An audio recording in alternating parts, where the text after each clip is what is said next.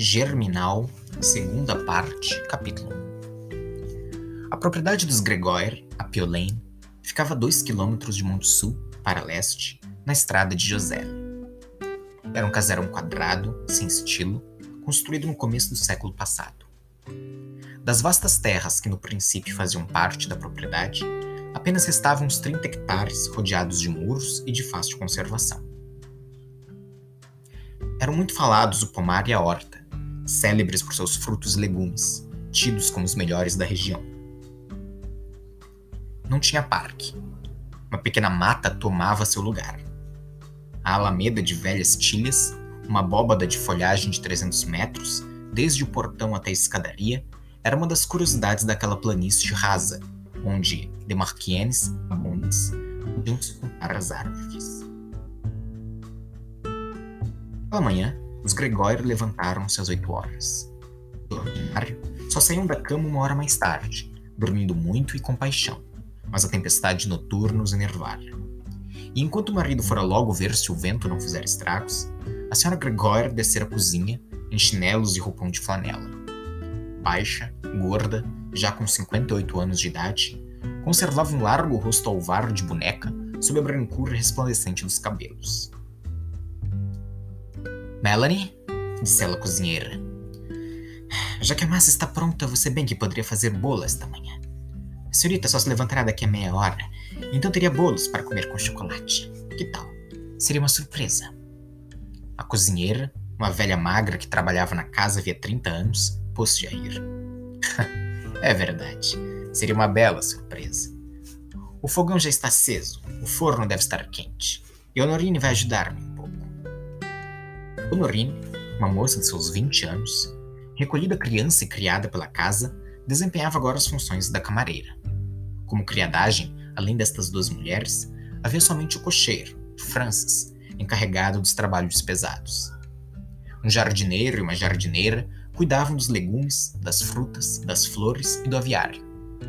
E como o serviço era patriarcal, de uma pacatez familiar, esse pequeno mundo vivia em harmonia.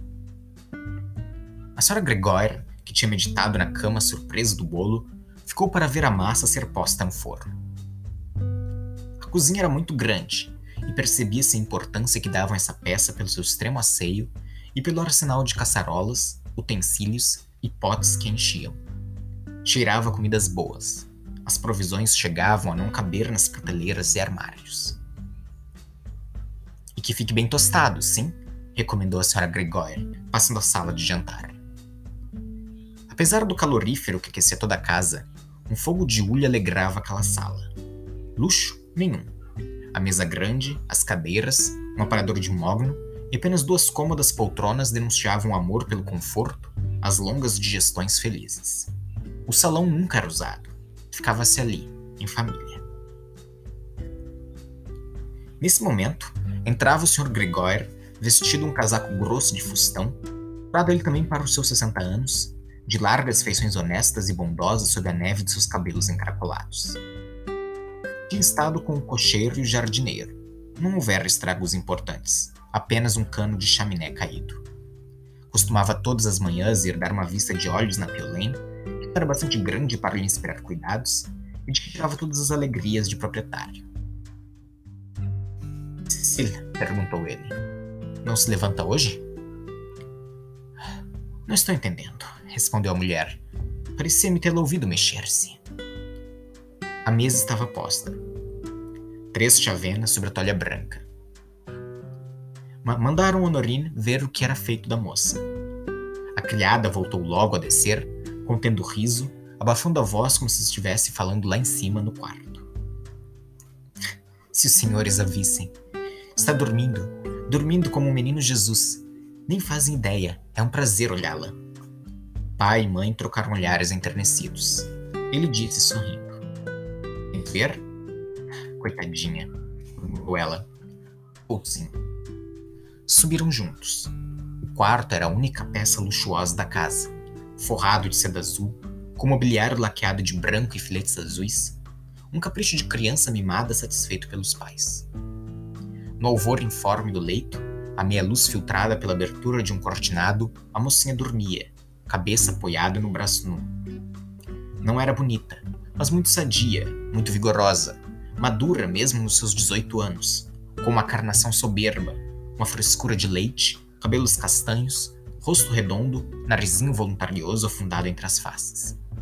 As cobertas tinham escorregado, e podia-se vê-la respirando, mas tão levemente que a respiração nem sequer movimentava seu colo já desenvolvido. Foi esse maldito vento que impediu de pregar olho, disse a mãe, baixinho. O pai, com um gesto, mandou que escalasse.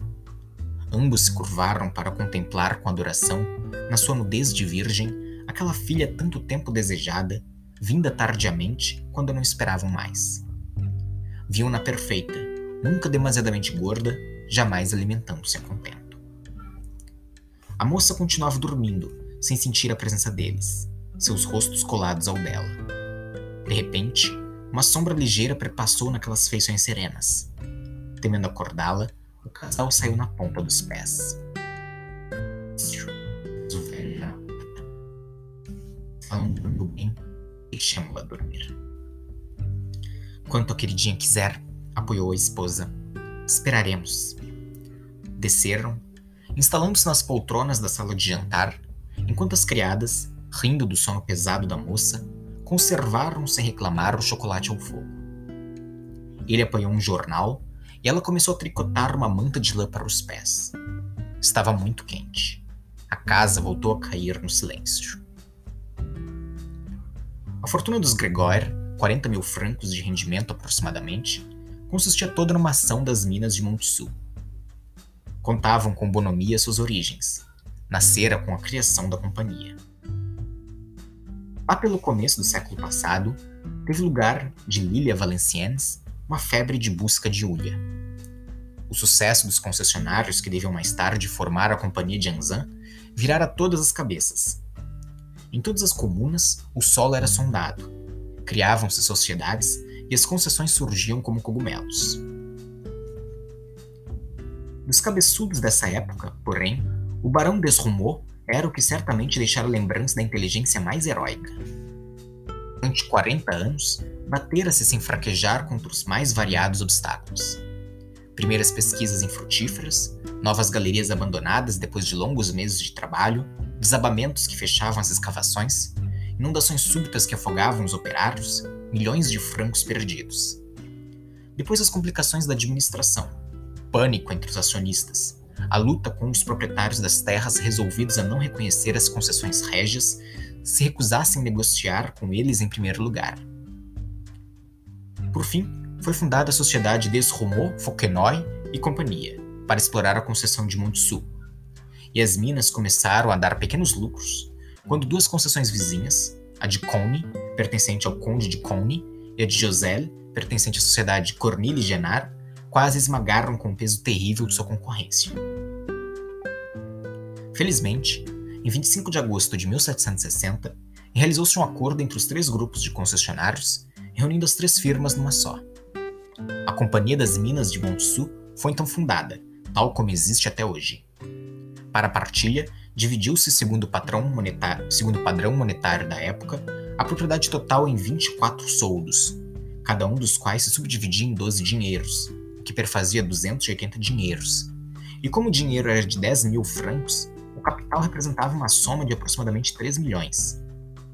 Rombo, agonizante mas vencedor, recebeu nessa partilha seis soldos e três dinheiros. Naquele tempo, o barão possuía Piolaine, que tinha 300 hectares de extensão. A seu serviço, como administrador, encontrava-se Honoré Gregor, um rapaz da picardia, bisavô de Leão Gregor, pai de Cecília. Na época da convenção de Montsou, Honoré, que escondia um pé de meia de uns 50 mil francos, cedeu, tremendo, ante a fé inabalável do patrão. Agarrou 10 mil libras de belos escudos e comprou um dinheiro, sempre com o terror de estar roubando os filhos dessa importância. Seu filho, Eugênio, com efeito, recebeu dividendos bem reduzidos, e como se tinha burguesado cometer a loucura de empatar os outros 40 mil francos da herança paterna numa associação desastrosa. Assim, viveu quase na miséria. Mas os lucros do dinheiro foram subindo e a fortuna começou com Felicien, que pôde realizar o sonho com que seu avô, o antigo administrador, o embalara na infância. A compra da Piolane desmembrada, que obteve como bem nacional por uma soma irrisória. Os anos seguintes foram maus. Esperar pelo desenlace das catástrofes revolucionárias, depois pela queda sangrenta de Napoleão. Foi, portanto, Leão Gregório quem lucrou uma progressão espantosa desde a jogada tímida e nervosa do seu bisavô. Os parcos 10 mil francos engrossaram, multiplicaram-se com a prosperidade da companhia. A partir de 1820, eles renderam 100%, 10 mil francos. Em 1844, produziram 20 mil. Em 1850, 40. Foi dois anos que o dividendo subira a cifra prodigiosa de 50 mil francos. O valor do dinheiro, cotado na bolsa de Lille em um milhão, se multiplicara em um século. Sr. Gregor, a quem aconselharam que vendesse sua parte quando essa cotação de um milhão foi atingida, recusou-se, com seu ar sorridente e paternal. Seis meses mais tarde, explodiu uma crise industrial e o dinheiro voltou a cair para 600 mil francos. Mas ele continuou a sorrir, sem sombra de preocupação. Os Gregor tinham agora uma fé obstinada em sua mina. Voltaria a subir, nem Deus era tão sólido. Aquela crença religiosa misturava-se uma profunda gratidão por uma ação que havia um século sustentava família que não fazia nada. Era como uma divindade particular, que seu egoísmo rodeava de um culto. A benfeitora do lar, embalando-os no grande leito de preguiça, engordando-os na mesa de, da gula. Isso ia passando de pai para filho. Por que correr o risco de descontentar a sorte, duvidando dela? No fundo daquela fidelidade havia um terror supersticioso, o medo que o milhão dos juros derretesse de repente logo depois de ser trocado e guardado numa gaveta. Acreditavam-no mais seguro na terra, de onde uma população de mineiros, gerações de famintos, extraía-o para eles um pouco por dia, segundo as suas necessidades. De resto, as venturas choviam sobre aquela casa. O Sr. Gregor, muito jovem, desposara a filha de um farmacêutico de Marquienes, moça feia, sem dinheiro, que lhe adorava e que lhe retribuía em dobro a felicidade. Ela se fechara em casa, extasiada diante do marido, não tendo outra vontade senão a dele. Nenhum gosto diferente separava, um mesmo ideal de bem-estar confundia seus desejos. E assim viviam havia 40 anos de ternuras e pequenos cuidados recíprocos. Era uma existência pautada, os 40 mil francos comidos sem ruído, as economias gastas com Cecília, cujo nascimento tardio chegou a transtornar por um instante o orçamento. Ainda hoje satisfaziam todos os caprichos da filha, um segundo cavalo, mais duas outras carruagens, roupas de Paris, mas saboreavam naquilo uma alegria a mais. Nada era bonito em demasia para sua filha, apesar do horror pessoal que tinham da exibição, e, aliás, levou-os a conservar os modos de sua juventude. Toda despesa sem proveito lhes parecia estúpida. Rapidamente, a porta abriu-se e uma voz alta soou. Muito bem, com que então fazem o desjejum sem mim? Era Cecília, recém-saída da cama, os olhos entumecidos de sono, levantara simplesmente os cabelos e enfiara uma roupã de lã branca. Claro que não, respondeu a mãe. Como vezes esperávamos-te. O vento não te deixou dormir, não foi? Coitadinha. A moça olhou-a, muito admirada. Vento? Não senti nada. Dormi toda a noite. A história lhes pareceu engraçada e os três se puseram a rir. As criadas, que traziam desde jejum, também começaram a rir. A tal ponto a ideia de que a moça da casa dormira 12 horas consecutivas alegrava a todos. À vista do bolo, o regozijo foi ainda mais acentuado. Como? Já está pronto? repetia Cecília. Por esta não esperava. Como vai ser bom quentinho, com chocolate. Finalmente puseram-se à mesa. O chocolate fumegava nas taças, o bolo foi motivo para longa conversação. Melanie e Honorine permaneceram na sala dando detalhes sobre o modo de assar, observando-os empanturrarem-se, os lábios gordurosos, repetindo que era um prazer preparar um bolo e ver os patrões comê-lo com tanto gosto. Nesse momento, os cães ladraram violentamente. Pensou-se que era professor de piano que vinha de Marquiennes às segundas e sextas-feiras. Ele é também professor de literatura. Toda a instrução da moça estava sendo feita assim na Piolane, numa feliz ignorância, entre caprichos infantis que a levavam a jogar o livro pela janela no momento em que um problema aborrecia.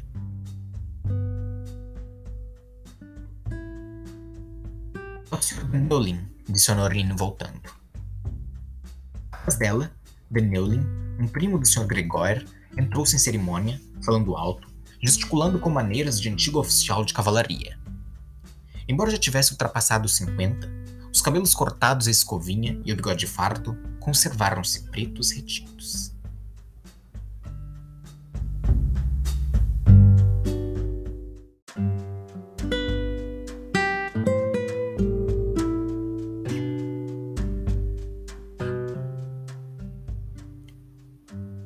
Alô, sou eu. Bom dia. Não se incomodem.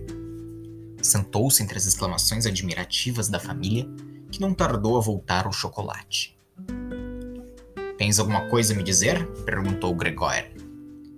Não, nada, apressou-se a responder Deneulin. Saí para dar um passeio a cavalo, para me desenferrujar um pouco, e, como passava pela porta, entrei para dar um bom dia. Cecília quis saber de suas filhas, Jane e Lucie. Iam muito bem. A primeira não largava mais os pincéis, enquanto a outra, a mais velha, cultivava o canto, ao piano, de manhã à noite. Havia um ligeiro tremor na sua voz, um mal-estar que dissimulava com explosões de alegria. O Sr. Gregor voltou à carga. E tudo vai bem na mina? Pois sim. Fui arrastado com os outros companheiros para essa crise dos diabos. Ha! Estamos pagando pelos anos de prosperidade. Construímos fábricas, linhas férreas em demasia. Mobilizamos enormes capitais, tendo em vista uma produção formidável. E hoje o dinheiro está imobilizado. Não se encontram meios de fazer funcionar tudo isso. Felizmente não é para desesperar. Conseguirei safar-me. Como seu primo, receber uma herança em dinheiro das minas de Montsu.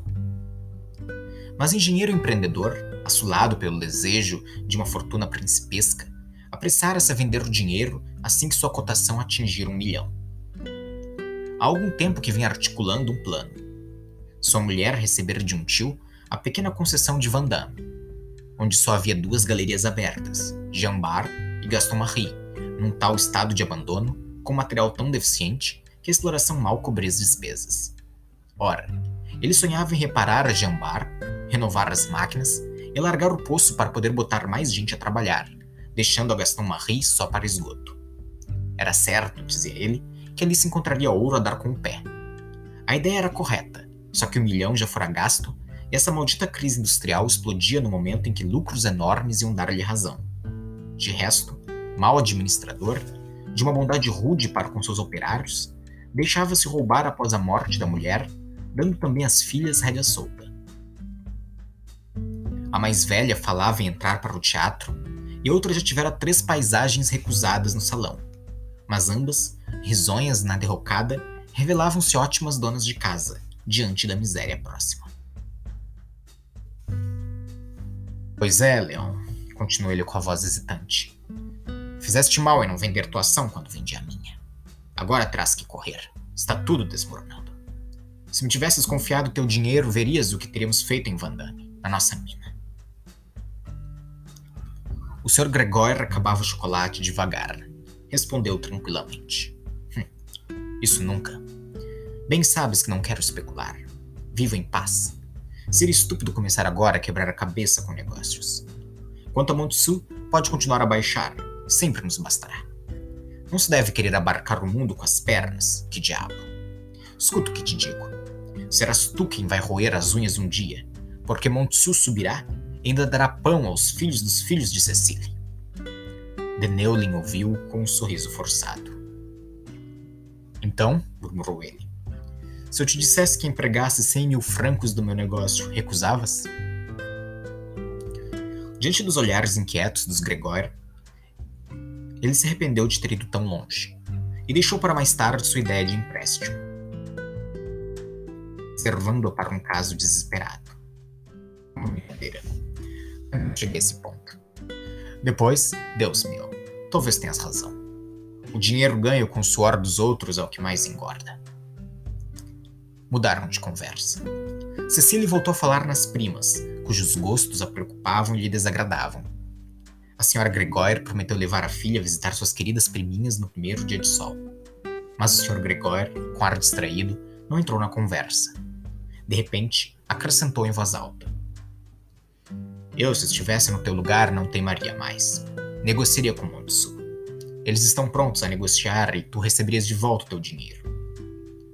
Aludia ao velho ódio que existia entre a concessão de Montsu e a de Vandame. Apesar da pouca importância desta última, sua poderosa vizinha enfurecia-se de ver, encravada nas suas 67 colunas, aquela légua quadrada que não lhe pertencia.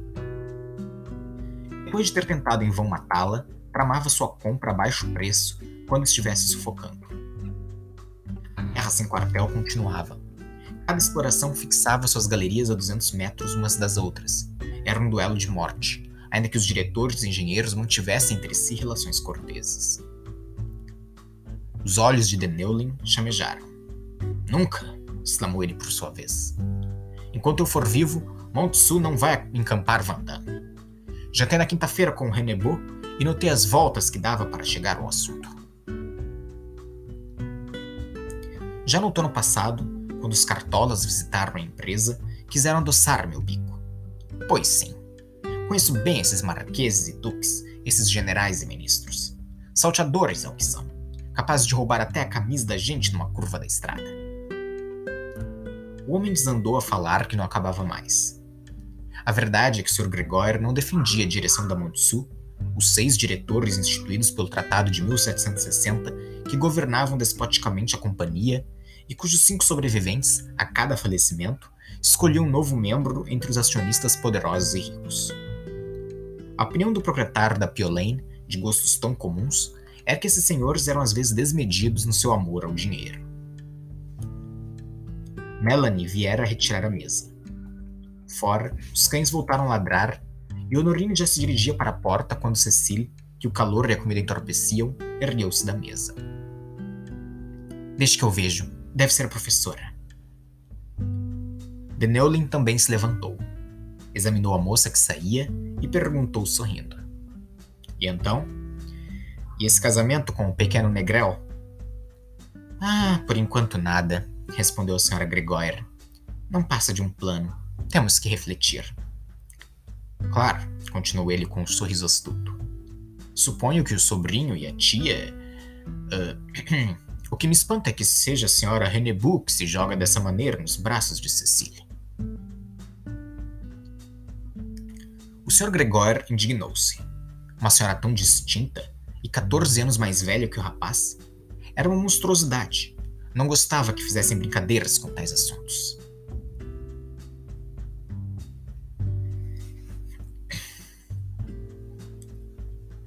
Deneulin, rindo sempre, pulha a mão e saiu. Ainda não é a professora, disse Cecília voltando. É aquela mulher com dois filhos. Sabes quem é, mamãe? A mulher do mineiro que encontramos. Manda-os entrar aqui? Hesitaram.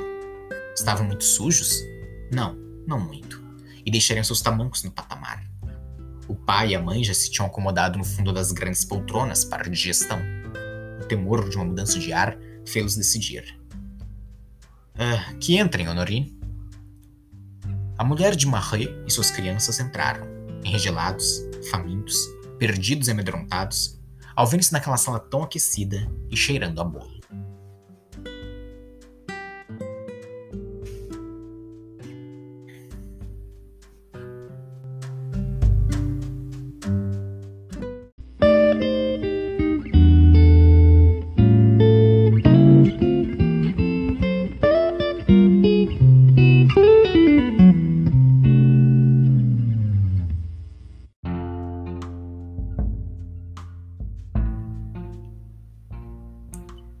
Germinal, segunda parte, capítulo 2.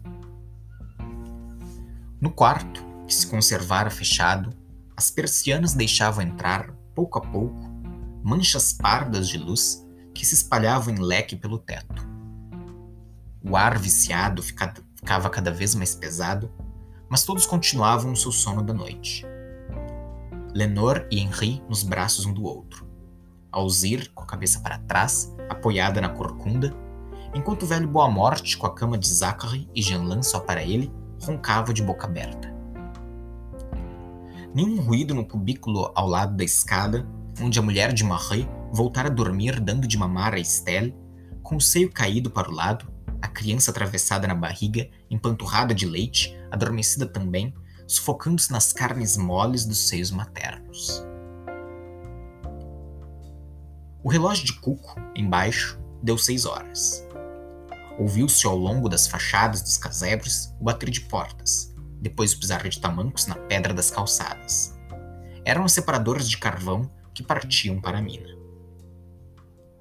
Até às sete horas houve outra vez silêncio. A partir de então, as persianas se abriram e através das paredes ouviram-se bocejos limpar de gargantas. Por algum tempo, rangeu uma máquina de moer café sem que ninguém acordasse no quarto. Subitamente, barulho de tapas e gritos ao longe fez Alzir sentar na cama. Deu-se conta da hora e descalça correu e sacudiu a mãe. Mamãe, mamãe, é tarde, tens o que fazer. Cuidado, vai esmagar Stelle. E puxou a criança, já meio sufocada sob a abundância dos seios. Oh, inferno de vida tartamudeou a mulher, esfregando os olhos. Ando tão esfaltada que podia dormir o dia inteiro. Veste Lenore e Henri, leva-os comigo. Tu ficas com a Estelle, não quero expô-la. Tenho medo de que apanhe alguma doença com este tempo maldito. Lavou-se às pressas e enfiou uma velha saia azul, a mais limpa que tinha, uma bata de lã cinzenta na qual pusera dois remendos na véspera. Ah, e a sopa, como é que vai ser? Vida miserável murmurou ela de novo. Enquanto sua mãe descia, esbarrando em tudo, Alzir retornou ao quarto, levando consigo Stella, que voltara a berrar. Já estava acostumada com as manhas da criança.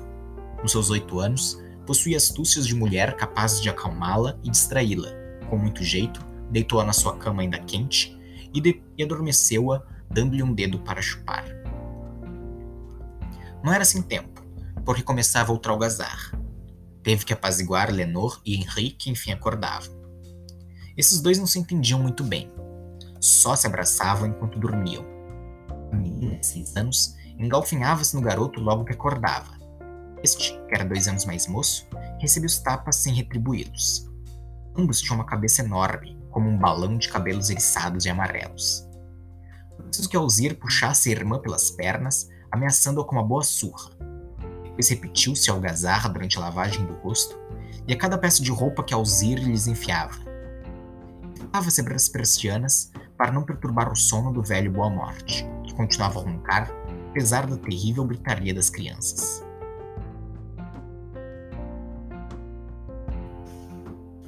Está pronto! Vocês ainda estão aí em cima! gritou a mãe.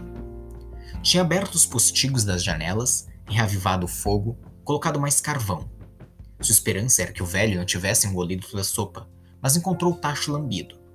Colocou no fogo um punhado de aletria que tinha de reserva havia três dias. Comê-la iam assim, feita em água, sem manteiga. Não devia restar nada da insignificância da véspera. Mas ficou surpreso ao ver que Catherine, ao preparar as porções miraculosamente, deixara um pouco, do tamanho de uma noz. Fora isso, no entanto, desta vez o guarda-comida estava completamente vazio. Nada. Nenhuma côdea de pão, um resto de provisões, um osso para roer. Que ia ser dele se Maigrat não quisesse fiar mais? Se os burgueses da Piolane não lhe dessem cem soldos? Quando os homens e a moça voltassem da mina, teriam que comer alguma coisa. Infelizmente, ainda não tinham inventado um meio para que se vivesse sem comer. Vão descer ou não vão? gritou ela zangada. Já devia ter saído. Quando as duas crianças apareceram, repartiu a aletria em três pratos pequenos. Ela não estava com fome, disse.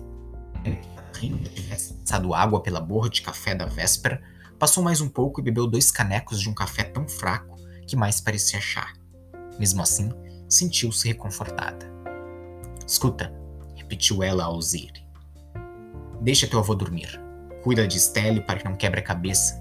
E se ela acordar e berrar muito, aqui tens um torrão de açúcar. Prepara uma água açucarada e dá-lhe algumas colheradas. Sei que é sensato e não vais comê-lo. E escola, mãe? A escola. Pois fica para um outro dia. Estou precisando de. E a sopa? Queres que a faça se demorares? A sopa? A sopa. Não.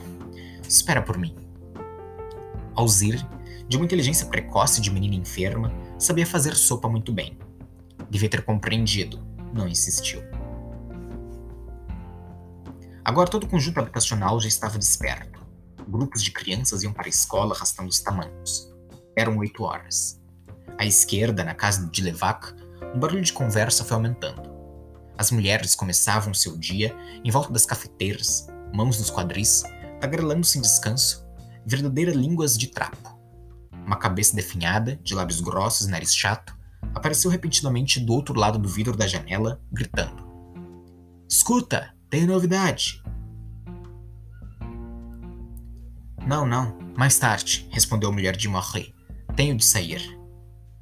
E receando sucumbir ao oferecimento de um copo de café quente, empurrou os tapas Lenor e Henri para a porta e saíram.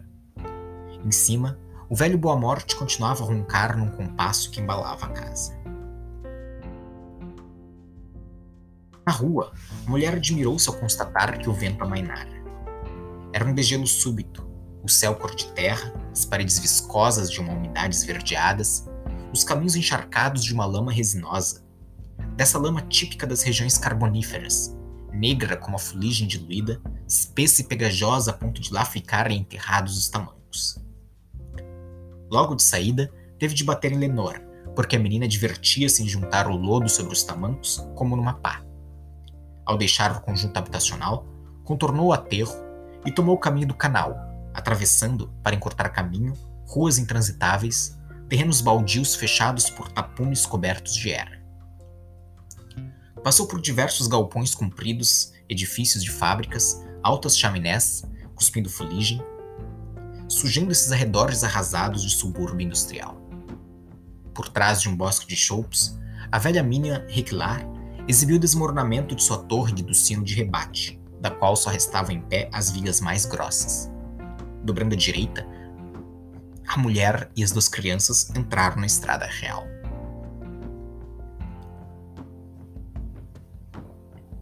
Espera um pouco, porcalhão! exclamou a mãe.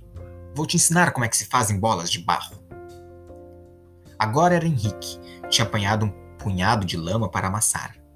As duas crianças, esbofeteadas em conjunto, voltaram à ordem, mas sem deixar de olhar para trás, para ver as pegadas que haviam feito na lama. No fim, já patinhavam, exaustas dos esforços que faziam para despegar os tamancos a cada passada. Lado de Marquienes, a estrada tinha duas léguas retas de pavimento que mais parecia uma fita embebida de graxa entre terras avermelhadas. Do outro lado, porém, esta mesma estrada descia em zigue-zague através de Monte Sul, construída num declive ondulado que ia dar na planície.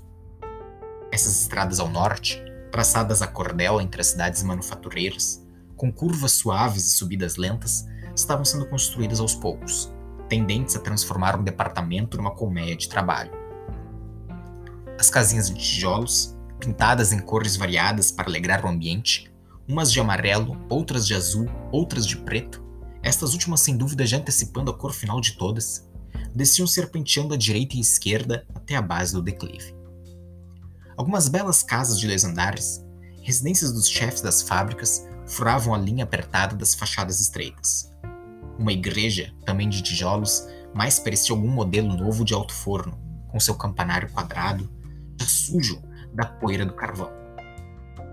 Entre as refinarias de açúcar, cordoarias e fábricas de moagem, o que dominava eram as salas de baile, os botequins, as cervejarias, e em tão grande número que para mil casas havia mais de 500 tabernas.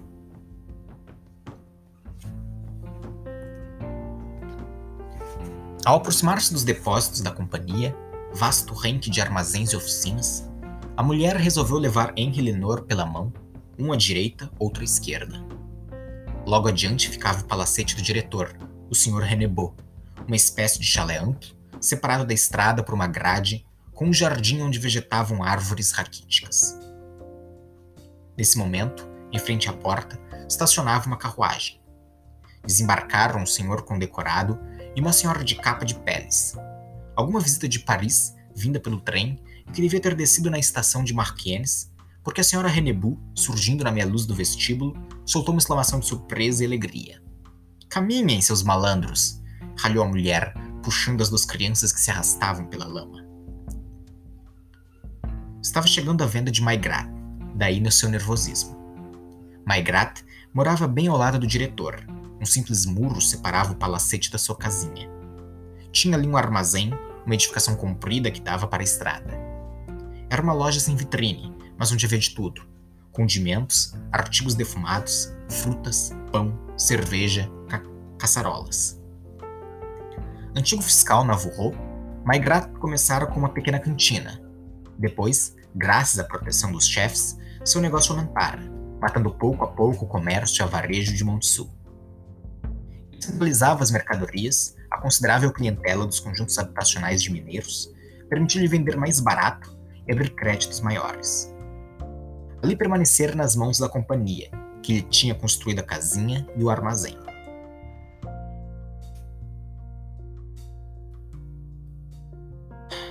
Outra vez, Sr. Maigrat, disse a mulher com humildade, ao dar com ele justamente a porta.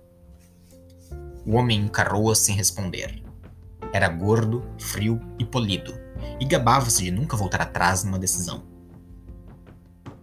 O senhor não pode mandar-me embora como ontem. Temos de comer pão, daqui até sábado. Eu sei, nós lhe devemos 60 francos há dois anos. Tentava explicar-se em frases curtas, saídas a custo. Era uma dívida antiga, contraída durante a última greve. Vinte vezes tinham prometido saudá-la, mas não conseguiam. Mal podiam entregar-lhe 40 soldos por quinzena. Para acúmulo, acontecera-lhes uma desgraça na antevéspera. Ela tivera de pagar 20 francos a um sapateiro que os ameaçava com uma penhora. Eis a razão por que estavam sem dinheiro. De outro modo, teriam ido até sábado, como os outros mineiros. Maigrat barrigudo de braços cruzados, respondia negativamente com a cabeça a cada súplica. Só dois pães, Sr. Maigrat. Sou comedida. Nem quero café. Nada mais que dois pães de três libras por dia. Não, berrou ele, enfim, com toda a força. Sua esposa apareceu, uma criatura insignificante, que passava os dias sobre o livro do registro, sem mesmo ousar levantar a cabeça. Fugiu assustada ao ver a infeliz virar para ela uns olhos de súplica ardente. Dizia-se que cedia o leito conjugal às operadoras de vagonetes que faziam parte da clientela. Era coisa sabida. Quando o mineiro queria uma prorrogação do crédito, bastava enviar sua filha ou esposa, fez ou belas, contanto que fossem condescendentes. A mulher de Marais, que continuava a suplicar com um olhar, sentiu-se chocada com o clarão pálido daqueles olhinhos que a desvestiam. Encolerizou-se. Compreenderia tal audácia antes de ter tido sete filhos, quando era jovem Partiu puxando violentamente Lenor e Henri, que juntavam cascas de nozes jogadas na sarjeta para levar para casa. O que está fazendo não lhe trará nenhum proveito, Sr. Maigrat. Não esqueça. Agora só lhe restavam os burgueses da Piolaine. Se esses não dessem os cem soldos, então melhor seria deitar-se e esperar pela morte. Tomou à esquerda o caminho de Gisele. A sede da administração era ali, numa volta da estrada, um verdadeiro palácio de tijolos, onde os ricaços de Paris, príncipes, generais e gente do governo vinham todos os outonos participar de grandes jantares. Enquanto caminhava, ia pensando onde gastaria os 100 soldos. Primeiro pão, depois café, em seguida um quarto de manteiga e um alqueire de batatas para a sopa da manhã e para o guisado da noite. Finalmente, talvez um pouco de torresmos, porque o pai precisava de carne. O pároco de Montsu, Padre Joar, passou levantando a batina com delicadezas de velho gato bem alimentado que tem medo de molhar o pelo. Era um bom sujeito, só que fingia não se interessar por nada para não ter problemas nem com operários nem com patrões. Um dia, senhor pároco. Ele não parou. Apenas sorriu para as crianças e deixou-a parado no meio da estrada. Apesar de não ter religião, ela imaginou de repente que esse padre ia dar-lhe alguma coisa. E a caminhada recomeçou na lama negra e pegajosa. Ainda tinha dois quilômetros pela frente, e as crianças deixavam-se arrastar, cansadas, não se divertindo mais. À direita e à esquerda da estrada, desenrolavam-se os mesmos terrenos baldios, fechados por tapumes cobertos de era, os mesmos edifícios de fábricas, sujos de fumaça, coroados de altas chaminés. Depois, em pleno campo, as terras planas se estendiam, imensas, iguais a um oceano de moitas escuras, sem o mastro de uma árvore até a linha violácea da floresta de Vandame. Mamãe, me leva no colo! Levou-os, ora um, ora outro. Charcos acidentavam o calçamento. Arregaçou a saia para não chegar muito suja. Três vezes quase caiu, tão escorregadias estavam aquelas malditas pedras.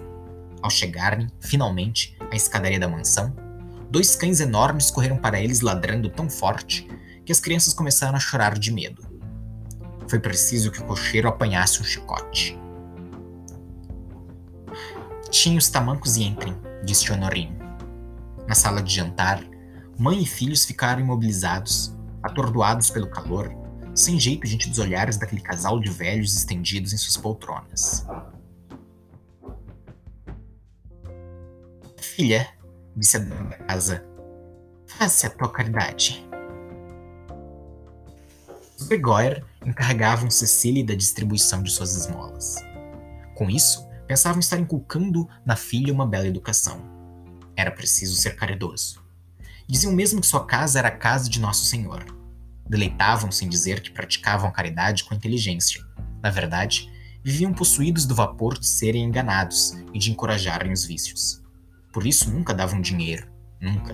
Nem dez soldos, nem mesmo dois. Então não era sabido que assim que um pobre se via com dois soldos ia logo bebê-los? Suas esmolas, portanto, eram sempre em gêneros, principalmente em roupas quentes, distribuídas no inverno às crianças indigentes.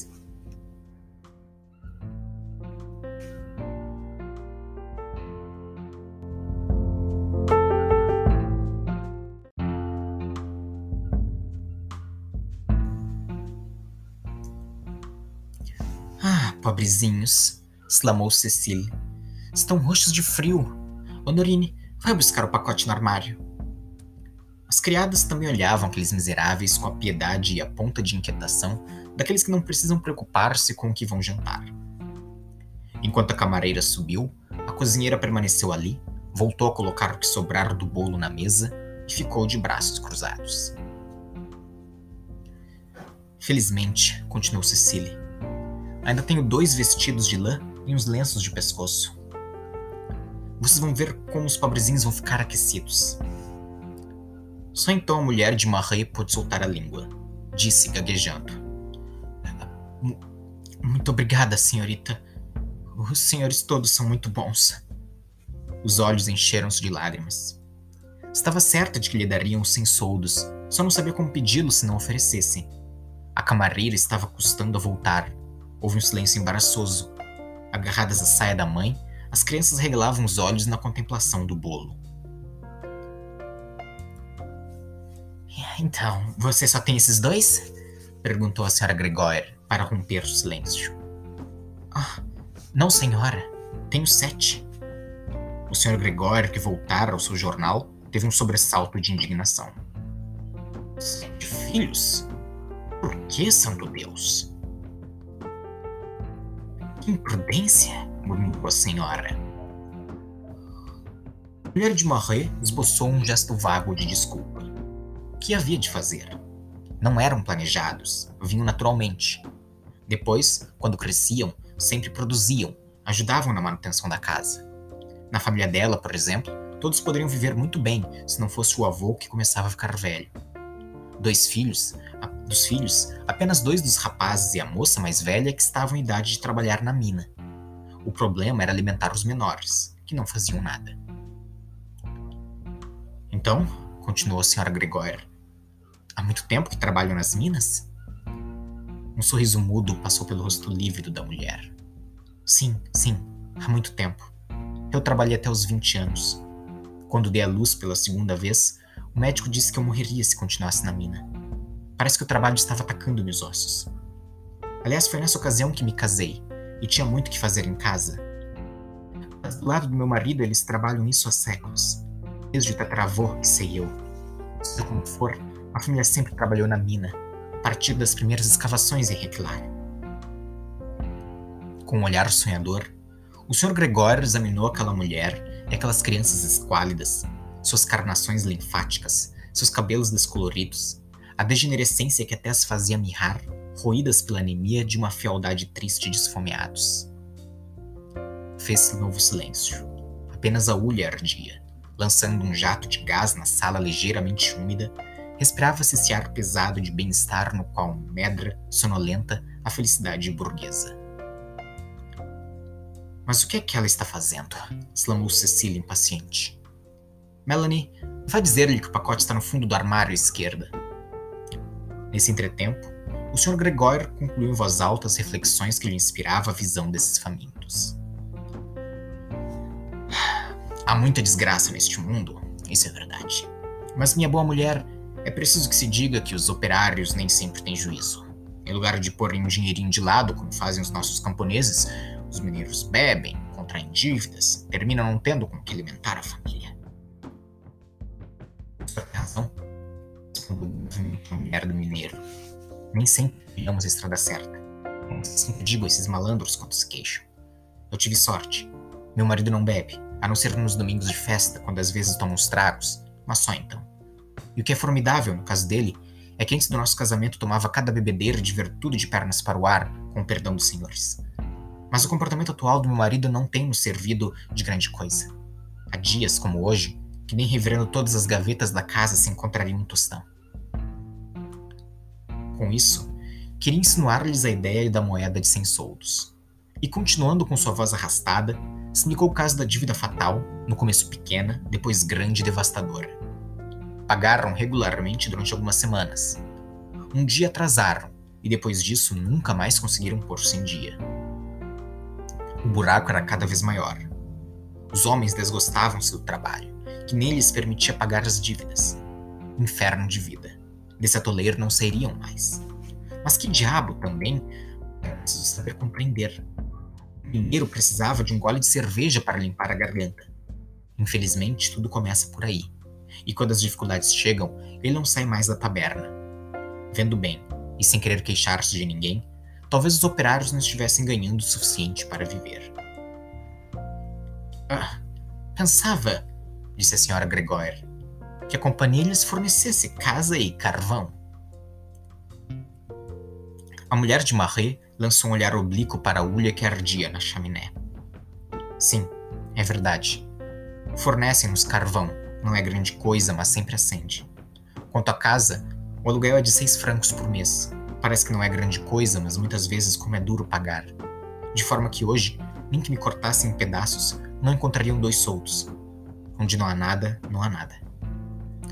O casal resolveu ficar em silêncio, confortavelmente refestelados, pouco a pouco enojados e inquietos com todo aquele alarde de miséria. A outra, receando tê-los ofendido, acrescentou com seu ar justo e calmo de mulher prática. Não estou me queixando. As coisas são assim, temos que aceitar. De nada adiantaria lutar. Não mudaríamos nada, claro.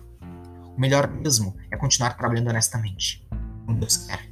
Não é verdade, meus senhores? A asa aprovou-a com entusiasmo. Sentimentos, minha boa mulher, é que se vencem os infortúnios. Honorine e Melanie trouxeram finalmente o pacote. Cecília desatou e retirou os dois vestidos, alguns lenços de pescoço e até meias e luvas. Tudo ia ficar às mil maravilhas. Apressou-se, fez as criadas embrulharem as roupas escolhidas, e como seu professor de piano acabava de chegar, foi empurrando a mãe e os filhos para a porta. Ah, estamos tão apertados, gaguejou a mulher. Se ao menos tivéssemos uma moeda de cem soldos. A frase engasgou-a. Os Marie eram orgulhosos, não mendigavam. Cecile inquieta, olhou para o pai, que recusou terminantemente com ares de estar cumprindo um dever. Não, isso não está nos nossos costumes. Não podemos. Você então, comovida com o semblante transtornado da mãe, quis agradar aos filhos que não tiravam os olhos do bolo. Roubou as fatias e deu-as às crianças. Pronto. É para vocês. Mas em seguida, apanhou novamente os pedaços de bolo e pediu um jornal velho. Esperem, repartam com seus irmãos. E sob os olhares enternecidos dos pais, pô-los finalmente para fora da sala. As pobres crianças que não tinham pão, lá se foram carregando respeitosamente as fatias de bolo nas mãozinhas entorpecidas pelo frio. A mulher de Marie saiu arrastando os filhos pela estrada, não enxergando mais os campos desertos, a lama negra, o vasto céu lívido que girava. Ao passar novamente por Montsu, entrou resolutamente na loja de Maigrat e suplicou com tal veemência que conseguiu arrancar dois pães, café, manteiga e até sua moeda de cem soldos. O homem emprestava juro, em curto prazo. Não era ela que ele queria, era Catherine. Compreendeu muito bem quando lhe recomendou que mandasse a filha para fazer as compras. Ha, gostaria de ver. Que ele se aproximasse muito e Catherine lhe deixaria a cara marcada.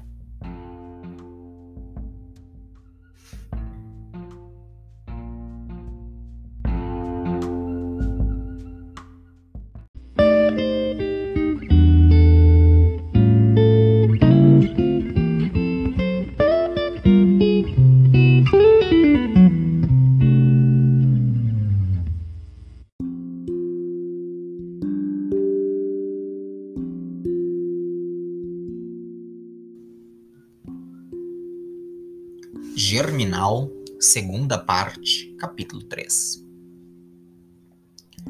Deram 11 horas na igrejinha do conjunto habitacional dos Deus 140, uma capela de tijolos onde o padre Joar dizia missa aos domingos.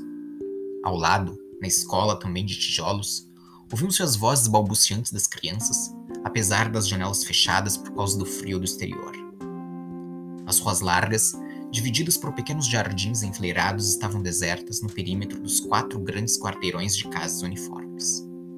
E esses, esses jardins, assolados pelo inverno, expunham a tristeza de sua terra argilosa que crestavam e sujavam os derradeiros legumes. Preparava-se a sopa, as chaminés fumegavam, uma ou outra mulher surgia de repente ao longo das fachadas, abria uma porta e desaparecia. De um extremo ao outro da calçada, as calhas dos telhados pingavam nos tonéis, se bem que não chovesse, tanta umidade havia na atmosfera. E esse lugarejo, edificado de uma só vez no meio do vasto planalto, rodeado de estradas negras como tarjas de luto, não tinha outro enfeite além do franjado regular de suas telhas vermelhas, constantemente lavadas pelas chuvas. Voltando para casa, a mulher de Marie fez um desvio para ir comprar batatas à esposa de um fiscal que ainda se tinha de sua colheita. Por trás de um horizonte de choupes mirrados, únicas árvores possíveis naqueles terrenos planos, havia um grupo de construções isoladas com diversos lotes de quatro casas rodeadas de jardins. E como a companhia reservara esse novo plano habitacional para os contramestres, os operários apelidaram esse recanto do povoado de conjunto habitacional dos Bas de Soyá, assim como chamavam a aglomeração que lhes tocava de Paet Tesdete, numa ironia bem-humorada para com sua própria miséria. Ufa, até que enfim chegamos, exclamou a mulher de Marie, carregada de embrulhos, empurrando para dentro de casa Lenor e Henri, enlameados e cambaleantes. Dentro do fogo, Stella berrava, embalada nos braços de Alzir. Esta tendo acabado o açúcar e não sabendo mais como fazê-la calar, decidira fingir que lhe dava de mamar. Esse simulacro costumava surtir efeito, mas desta vez, por mais que abrisse o vestido e lhe colasse a boca ao seu seio descarnado de enferma de oito anos, só conseguia enfurecer a criança, cansada de morder aquele peito seco. Vamos, dá-me, gritou a mãe, logo que se viu livre dos embrulhos. De outra forma, ela não nos deixará falar. Assim que puxou para fora do corpete um peito pesado como um odre e que a gritona se pendurou ao bico, subitamente emudecida, puderam enfim conversar. Tudo ia bem. A pequena dona de casa tinha alimentado o fogo, varrido, arrumado a sala, e no silêncio ouviu-se o roncar do avô no andar de cima, o mesmo ressonar compassado que não parara um instante.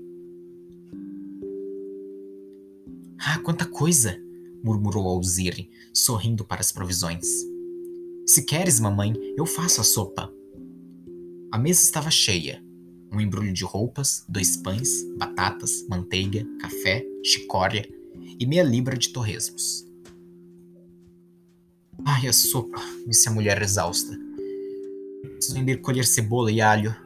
Mas não, faço depois a sopa dos homens. Põe agora a cozer umas batatas. Nós as comeremos com um pouco de manteiga. E café, hein? Não esqueças o café. De repente lembrou-se do bolo. Olhou para as mãos vazias de Lenor e Henri a lutarem no chão, já descansados e bem dispostos. Será que esses comilões tinham devorado sorrateiramente o bolo pelo caminho? Deu-lhes alguns safanões, enquanto Alzir, que punha a panela no fogo, tentava acalmá-la. Não tem importância, mamãe, se é por mim. Não ligo para bolos, tu sabes. Eles sentiram fome com a caminhada. Deu meio-dia. Ouviram-se os tamancos das crianças que saíam da escola. As batatas estavam cozidas e o café engrossado com uma boa quantidade de chicória passava no coador com um ruído cantante de gotas grossas. Limparam uma ponta da mesa onde só a mãe comeu, enquanto as três crianças ficaram no seu colo. O menino, que era de uma voracidade muda, olhava sem dizer nada para o torresmo, cujo papel engordurado estava. A mulher de Marie tomou seu café aos golinhos, com ambas as mãos em volta do copo para aquecê-las. Nesse momento, desceu o velho Boa Morte. Geralmente levantava-se mais tarde, encontrando sempre o almoço no fogão. Esse dia pôs-se resmungar porque não havia sopa.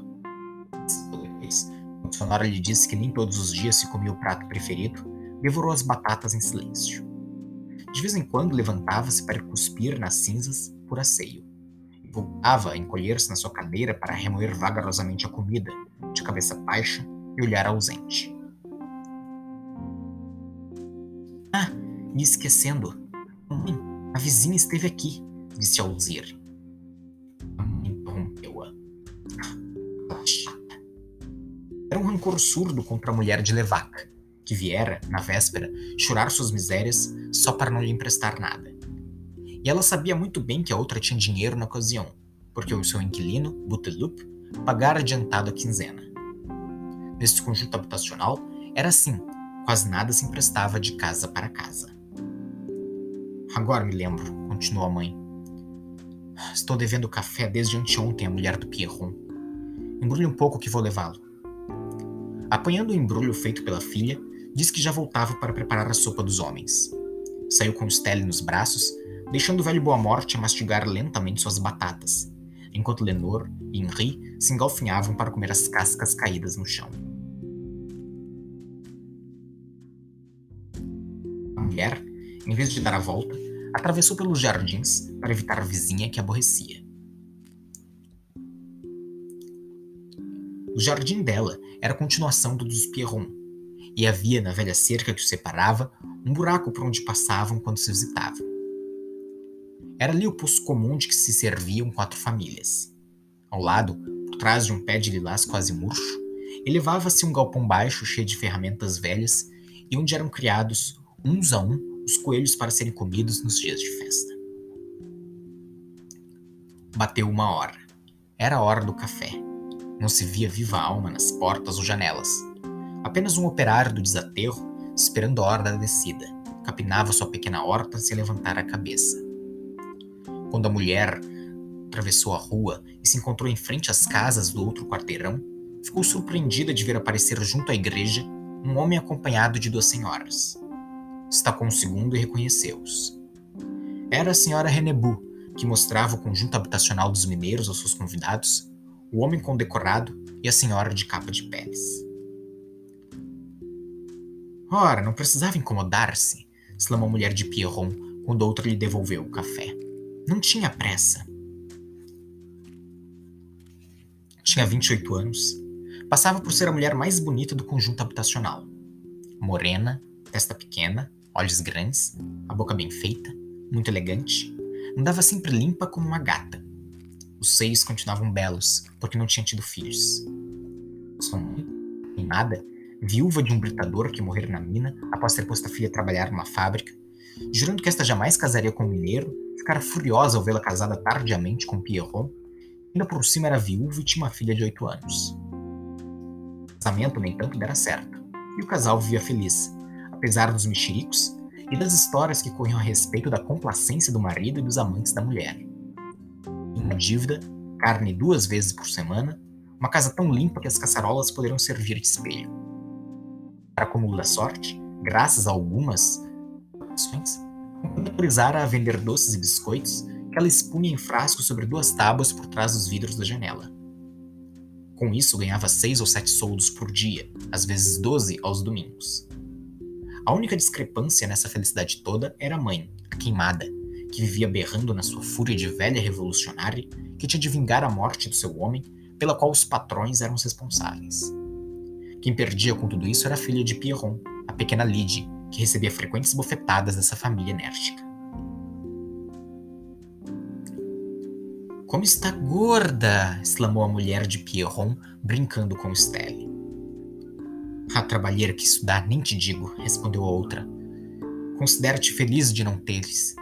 Pelo menos podes andar limpa.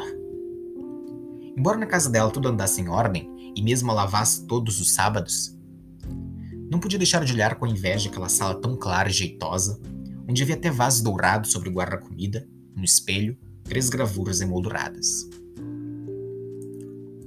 A mulher de Pierron tomava café sozinha. Toda sua família estava na mesa. Vais tomar um copo comigo, disse ela. Não, obrigada. Acabo de beber o meu. Não tem importância. Toma outro. Realmente não tinha importância. Eles fizeram beber lentamente. Foi entre os frascos de biscoitos e doces, seus olhares pousaram nas casas da frente, com suas janelas de cortinas, cuja maior ou menor alvura falava das virtudes das suas respectivas proprietárias. As cortinas dos Levac estavam imundas, verdadeiros esfregões. Parecia terem servido para limpar o fundo das panelas. Como é possível viver com tal sujeira? murmurou, murmurou a mulher de Pierron. A outra então começou a falar e não parou mais. Ah, se ela tivesse um inquilino como esse Butelup, veriam como andaria limpa sua casa. Para quem sabia fazer as coisas, um hóspede era um negócio excelente. Mas nada de dormir com ele, isso não. Mas aqueles. O marido bebia, batia na mulher, vivia atrás das cantoras dos cafés concerto de Montsu. A mulher de Pierron fez um gesto de nojo. Essas cantoras transmitiam todas as doenças. Em José havia uma que tinha contaminado os mineiros de uma galeria inteira. Deixaram o filho andar com a filha deles. Ora, e como impedir? O jardim deles é ligado ao nosso. No verão, Zachary levava Filomena para trás dos lilazes e faziam de tudo no galpão sem se incomodar com a gente. Não se podia tirar água no poço sem tropeçar neles. Era a história comum das promiscuidades do conjunto habitacional. Rapazes e moças apodrecendo juntos, jogando-se de costas, como eles diziam, sob o teto baixo em declive do galpão assim que anoitecia. Todas as operadoras de vagonetes geravam ali o primeiro filho, quando não se davam ao trabalho de ir fazê-lo em Requilar ou nos Trigais. Mas isso não era considerado uma catástrofe. Casavam-se depois. As mães zangavam-se quando os rapazes começavam muito cedo, já que um filho casado deixava de trazer dinheiro para a família. No teu lugar, poria fim nisso, continuou ajuizadamente a mulher de Pierron. O teu Zachary já embarrigou duas vezes e vão acabar amigando-se. Bem, de qualquer maneira o dinheiro está perdido. A outra mulher fez um gesto furioso com as mãos. Escuta, eu amaldiçoo os dois se eles se amigarem. Não deve respeito. Somos dinheiro, não foi? Pois então, nos paga o que devem se se grudar a uma mulher. Seria de nós e nossos filhos, mal começando a trabalhar, tivessem de sustentar os outros. Ah, melhor seria morrer. Essa explosão acalmou-se. Falo de modo geral. Mais tarde é que se verá. O teu café está realmente forte. Pões a dose exata. E após mais um quarto de hora de novas histórias, levantou-se e saiu correndo, gritando que a sopa dos homens ainda não estava feita.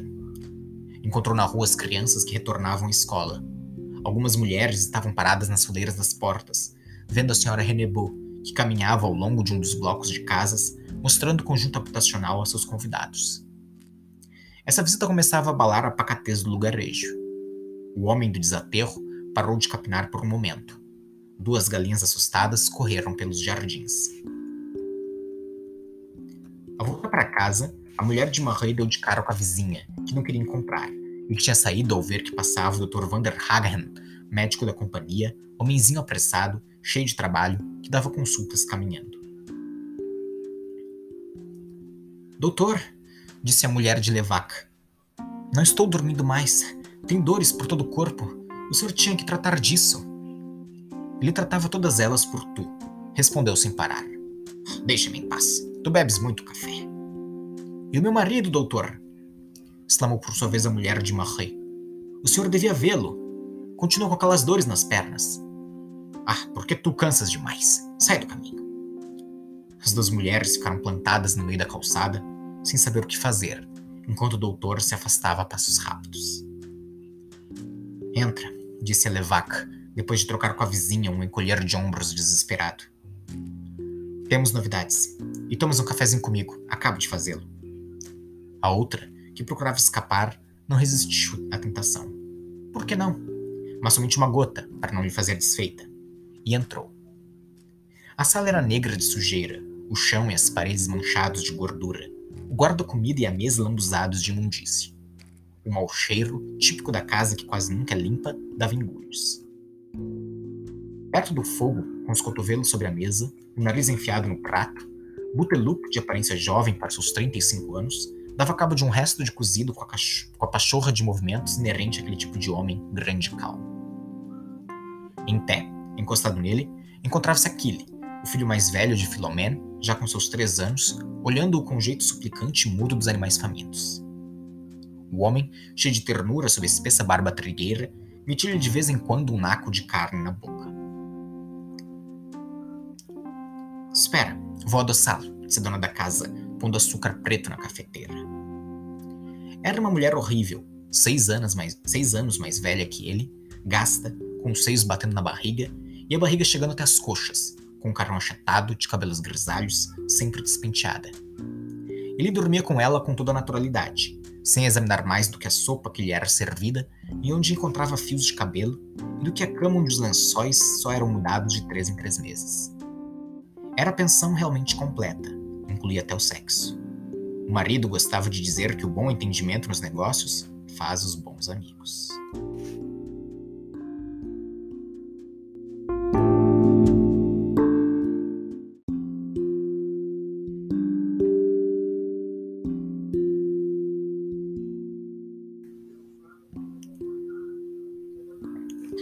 Queria te dizer, continuou ela, que viram ontem à noite a mulher de Pierron vagando pelas bandas do Bas de Soy.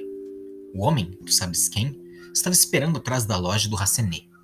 Depois saíram juntos pela margem do canal. Que tal essa? Uma mulher casada. Ora, respondeu a outra. Antes de casar com ela, Pierron dava coelhos de presente ao contramestre. Agora ele empresta a mulher, sai mais barato.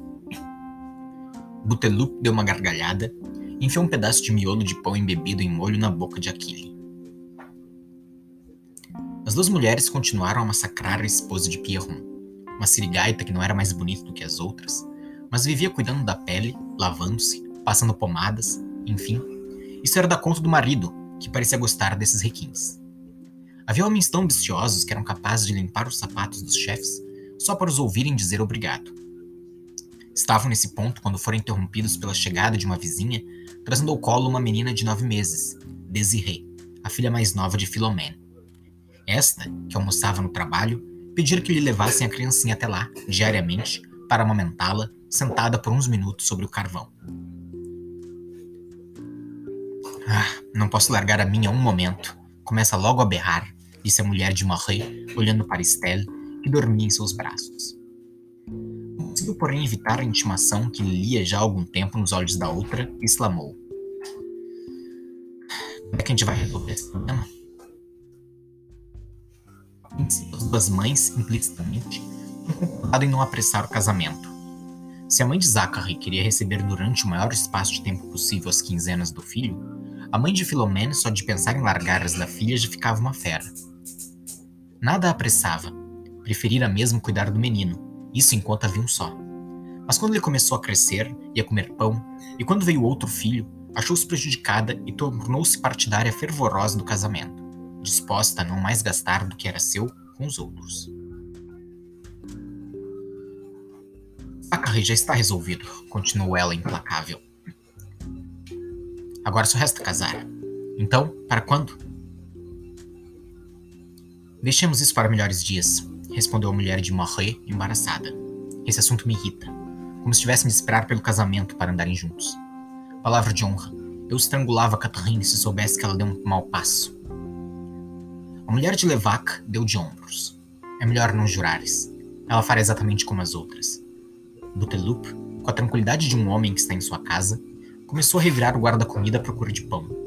Legumes para sopa de levaca, batatas e alhos esparramavam-se numa ponta da mesa, meio descascados, tomados e abandonados dez vezes, por entre mexericos contínuos. A mulher começou a descascá-los de novo, quando voltou a largá-los para correr à janela. Que é isso? Ah, é a senhora Renebu com outras pessoas. Entraram na casa do Pierron. Imediatamente, ambas voltaram a cair sobre a outra. Claro, isso não podia faltar. Bastava a companhia querer mostrar o conjunto habitacional a estranhos, era logo para a casa dela que iam, por ser limpa. Sem dúvida não contavam aos visitantes seus amores com o capataz. Pode ser quando se tem amantes, então 3 mil francos, pelas casas, assim, não, não contam os presentes. Limpa por fora, suja por dentro, essa era a verdade. E durante todo o tempo em que as visitas estiveram na casa de fronte, não pararam de tagarelar.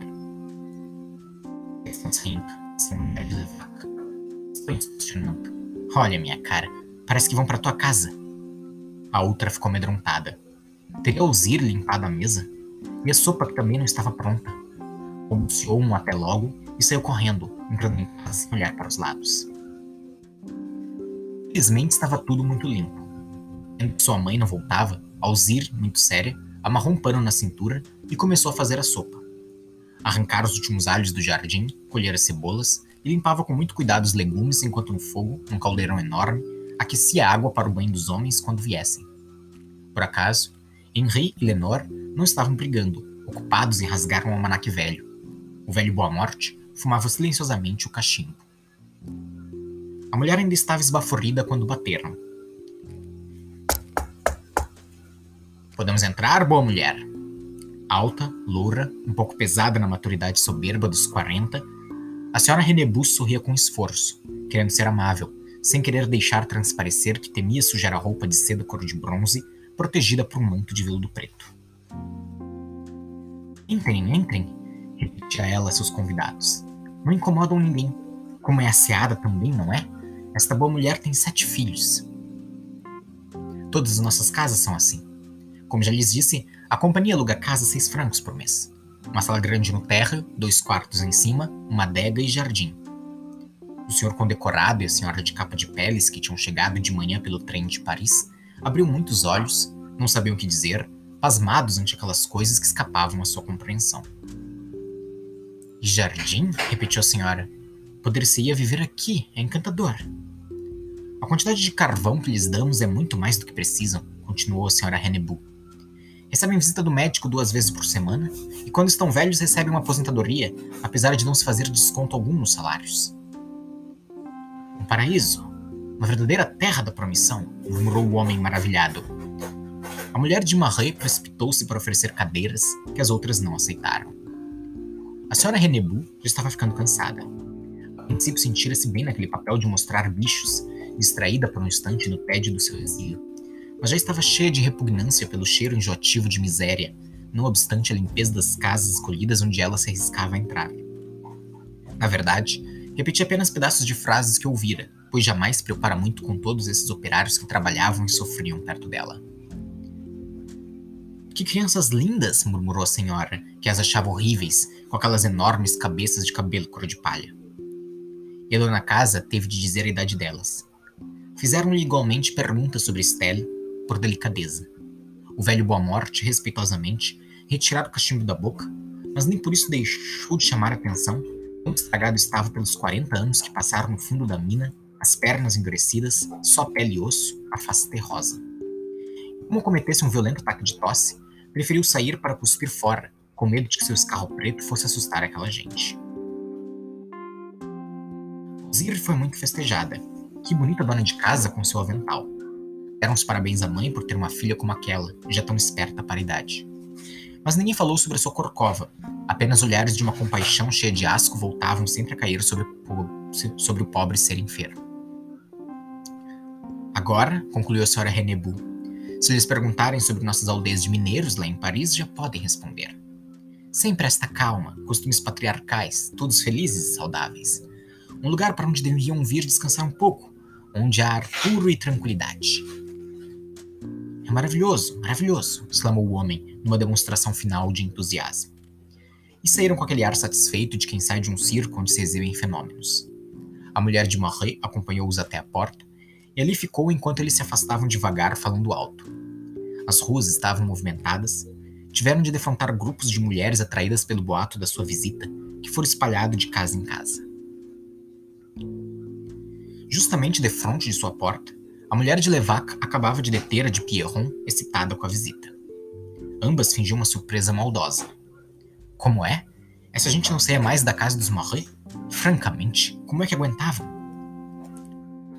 Sempre sem dinheiro, apesar de tudo que ganham? Claro, não fiz. Acabo de saber que ela foi mendigar hoje de manhã na porta dos burgueses da Piolane e que o Maigrat, que não iria vender-lhe mais nada, acabou voltando atrás e me deu de pão. Nós já sabemos como é que Maigrat cobra. Não, mas não ela. Também precisava ter estômago. É a Catherine que Maigrat quer. Escuta, sabes que ela teve a audácia de me dizer há pouco que estrangularia a Catherine se esta fizesse qualquer bobagem? Como se o latagão do chaval já não tivesse há muito tempo dado um jeito nela lá no galpão. Enfim. As duas mulheres adotaram então um ar despreocupado, sem mostras de curiosidade, contentando-se em espiar os visitantes pelo rabo do olho. Em seguida chamaram com aceno enérgico a outra, que ainda trazia Estelle ao colo.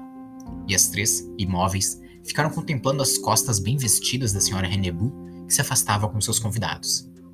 Quando estes iam já uns 30 passos, o falatório recomeçou com violência redobrada.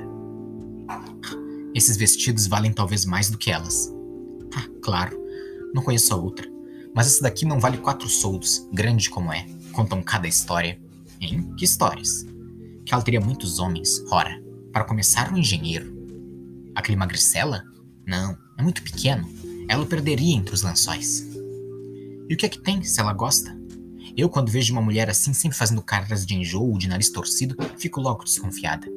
Olha como ela rebola o traseiro, como que para nos rebaixar. Então isso se faz? Os visitantes continuavam no mesmo passo lento, conversando. Quando uma calessa apareceu, estacionar de frente à igreja. Todo dela um homem de seus 48 anos, apertado numa sobrecasaca preta, bem moreno, e correto. Marido, murmurou a mulher de Levac, baixando a voz como se ele pudesse ouvi-la. do hierárquico e diretor inspirava os seus 10 mil operários. Mas não é que esse homem tem mesmo cara de cornudo?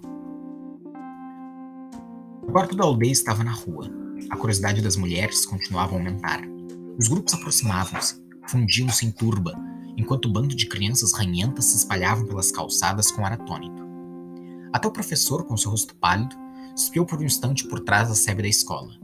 No meio do jardim, o homem que capinava parou de trabalhar ele ficou, com o pé na enxada e os olhos regalados.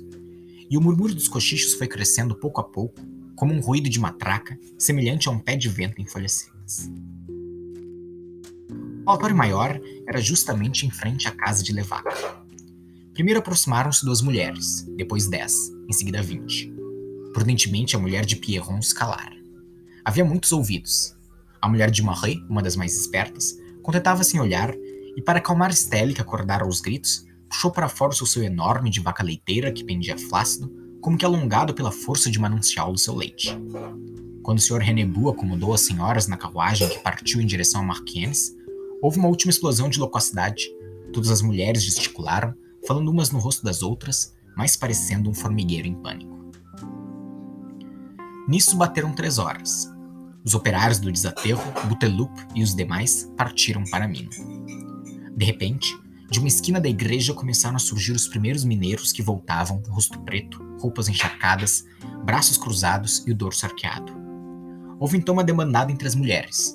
Todas corriam, todas voltavam para os trabalhos caseiros que haviam esquecido de tanto dar com a língua nos dentes e tomar café.